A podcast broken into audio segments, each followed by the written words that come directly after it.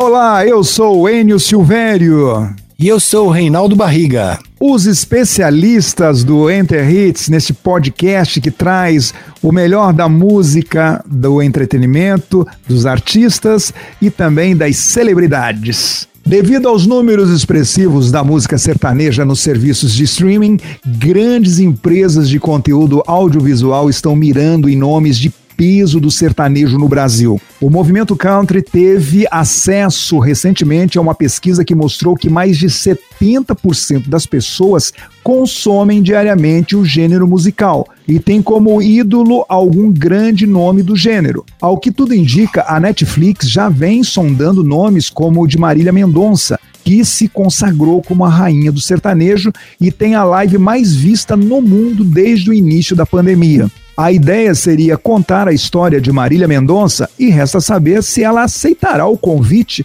de protagonista de uma grande produção como essa. É, Reinaldo, da liga a Marília aceitar essa proposta da Netflix? Olha, os documentários têm feito muito sucesso, né? E ela é uma pessoa, uma, um personagem adorado, né, pelas mulheres, né? Ela faz esse gênero de vitoriosa, né, de guerreira. Eu acho que daria muito certo, viu, Aninho? A Marília Mendonça, na minha opinião, ela representa e é inspirada por milhares e milhares, por milhões de pessoas que se espelham na vida da Marília Mendonça. Eu conheci a Marília é, abrindo um show da dupla Henrique Juliano na casa de shows Estância Alto da Serra, em São Paulo. Ela só voz e violão, Reinaldo, sozinha e todo mundo virando as costas para ela. E na hora eu tive essa percepção que eu já tinha visto esse filme alguns anos atrás com o Luan Santana também, quando se apresentou nesta mesma casa. O Luan cantando no palco, as pessoas nem dando bola para ele. Então, isso acontece com os grandes. Tem aqueles momentos do início. Mas hoje, Marília conquistou uma coisa fantástica, maravilhosa. Ela está faturando muito com os streamings.